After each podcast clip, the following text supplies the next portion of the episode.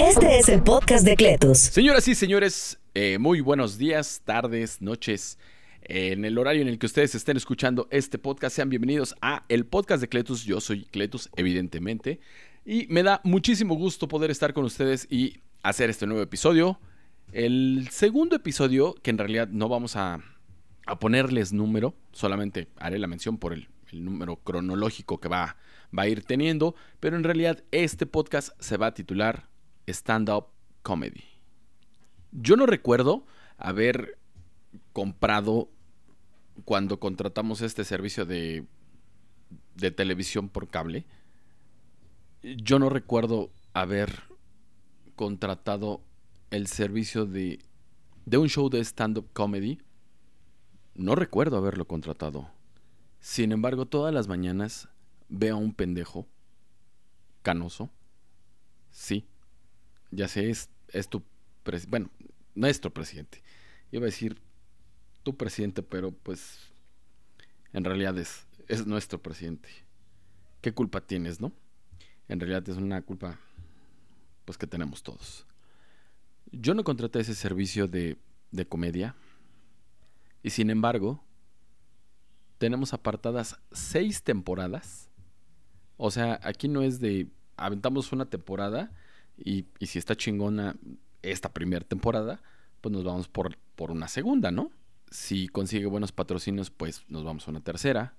Si el show es bueno, tiene buena demanda, nos vamos a una cuarta, a una quinta y una sexta. No, no, no. Aquí dijeron de entrada, van a ser seis temporadas. Seis putas temporadas. Les guste o no les guste.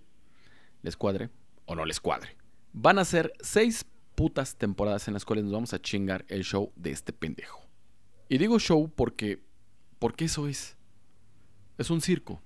Es un circo en el que el señor, no sé si se han dado cuenta, porque cuando está haciendo su conferencia de prensa, tiene el tino y, y la habilidad de, de que cuando dice algo chistoso, se queda callado, con su carita de pendejo, justamente como para que te rías de su chiste.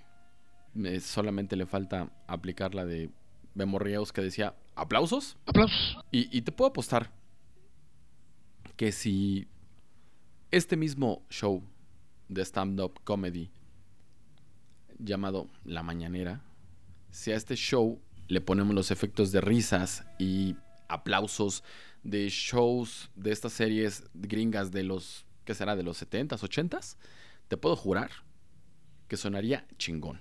Sonaría poca madre, porque esos silencios incómodos sonarían bien, porque están estructurados de esa forma. Digo que es un show de stand-up porque, pues porque este güey dice puras mamadas, la neta. Les dije que iba a ser opinólogo, que iba a opinar de lo que se me hinchara el puto huevo. Y así es. Yo no es que sepa mucho de política, pero es que no hay que saber mucho de política para poder darse cuenta de lo que está pasando. El periodista, este, Jorge Ramos, el, el que viene de, de Univisión, cuando lo cuestionó sobre, sobre los muertos, los asesinatos, que había un chingo y que este era el sexenio más, más, este, más sanguinario, y el cabrón este se atreve a decir, no, no, no, espérate, Jorge. Espérate, espérate, Jorge, tú estás mal. Estás mal porque en esos, esos no son los datos. Y le dice, le dice el periodista, oiga, señor presidente, permítame, pero es que estos son los, los datos que, que nos dan en sus secretarías. O sea, ni siquiera son números que este güey se esté inventando, se esté sacando de la manga. No, son números, son datos que están poniendo en las páginas de las secretarías, en sitios oficiales. Y el presidente todavía tiene los huevos de decirle, a ver, cabrón, tú estás mal y que él tenía otros datos. Y lo hace pasar al frente, ¿no? Y le dice, mira, ve, güey, es que, mira, ve la estadística. Es que día a día hay tantos asesinatos.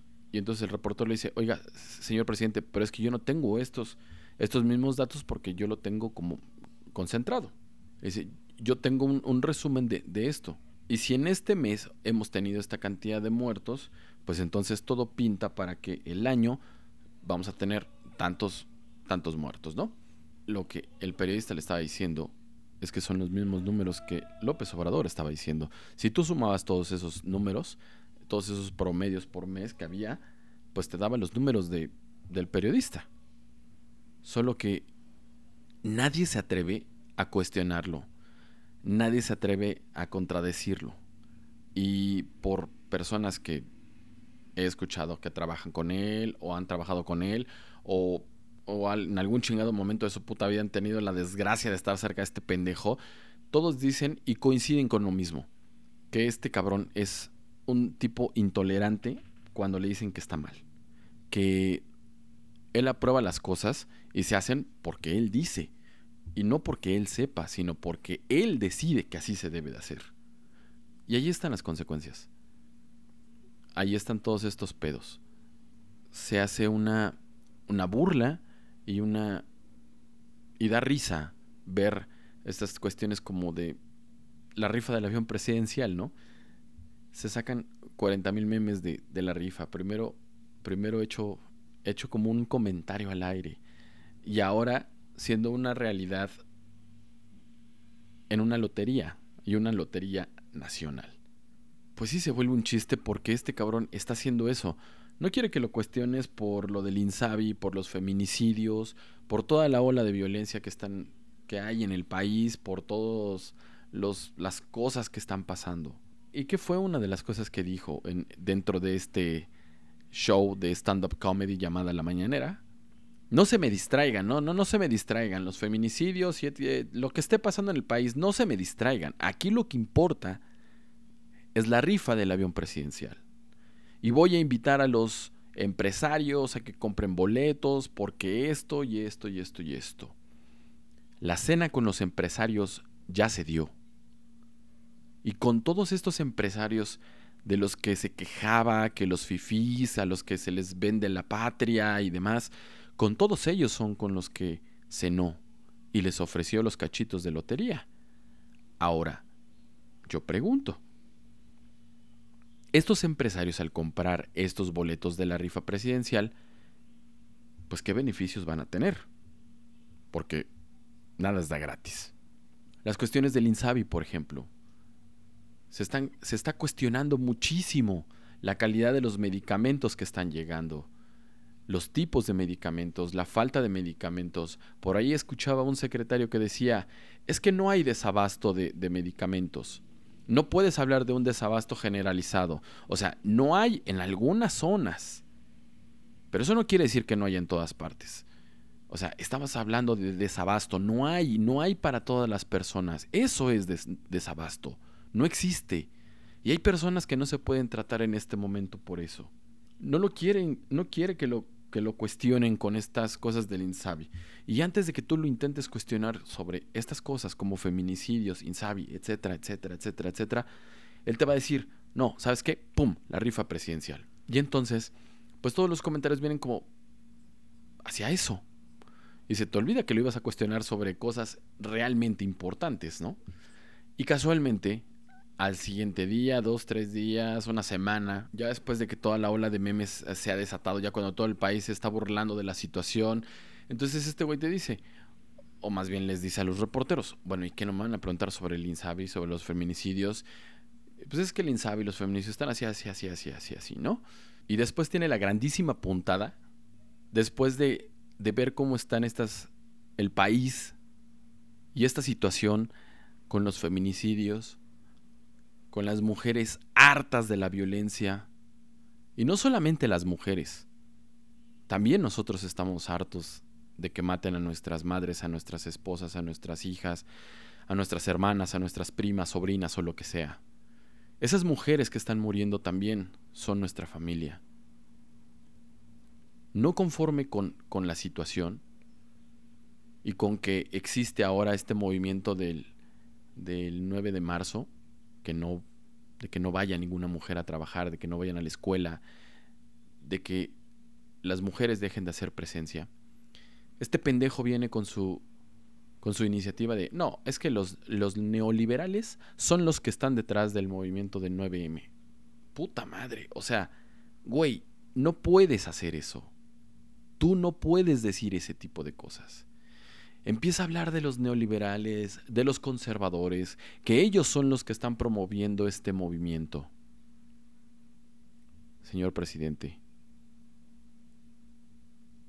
y fíjate que te estoy hablando con respeto, porque realmente debería decirte, oye tú pendejo, hijo de tu puta madre, ten tantita madre, cabrón, y por lo menos acepta que la estás cagando, tú y tu puto gobierno, y haz algo al, respecto. Tu vieja, tu esposa, se unió al paro por minutos, horas. Y después tuvo que venir a rectificar y decir que no, no, no, no, no, espérense, espérense. El 9 de marzo no hay que faltar. Mejor vamos todos a trabajar y nos ponemos un moño blanco para demostrar que estamos en contra de esta situación. A ver, señora, no mame. Señor presidente, bueno, no, usted no, porque usted es muy pendejo y usted no oye. Oficina de Comunicaciones de la Presidencia. ¿Qué chingada madre? ¿No tienen asesores? ¿No tienen alguien que los asesore y les, les diga qué putas madres deben de decir? ¿Cómo no verse tan mal? Nosotros nos quejábamos de, de la hija de Peña Nieto y de otros hijos de presidentes por tantas pendejadas que llegaron a decir. Y en algún punto les dijeron, a ver mamita, tú mejor calladita te ves más bonita, no digas nada y pasa con un perfil bajo. Sin embargo, al presidente, a su esposa y hasta el chocoflán que de, repente se salió un, un ¿y cómo está la barbacoa? No, pues chingona. O sea, güey, les tienen que asesorar, les tienen que decir qué deben de decir y qué no, qué deben de publicar Deben de, tener un filtro, alguien que esté preparado para ese tipo de cosas. Señor presidente, lo que usted hizo con el movimiento 9M y tratar de degradarlo de esa forma, diciendo que los neoliberales y los conservadores y sus putos rivales y sus... ¡Ya! Sálgase de ese puto discurso que no le hace nada de bien al país, a la gente, a las mujeres que al final muchos de ellos votaron por usted, yo no. Espero en Dios, espero en Dios, en Jebús, en, en quien sea, en alguna luz divina al final del camino, que me diga cómo chingada madre voy a cancelar mi suscripción a este puto stand-up comedy. Porque honestamente, me tiene hasta la madre. Soy comunicólogo de carrera. Y no puedo no ver noticias. Es algo que hago todos los días. Y todos los días tengo que oír sus pendejadas. Por eso pido encontrar la forma de cancelar este puto stand-up comedy. Porque seis temporadas está muy cabrón. Muy cabrón que se puedan aguantar. Yo soy Cletus. Soy opinólogo y soy experto en todo y nada. Ahí se ven. Opiniones en arroba Cletus15. El podcast de Cletus fue presentado por... Desafortunadamente, todavía no tenemos patrocinador, así es que omitan esa parte.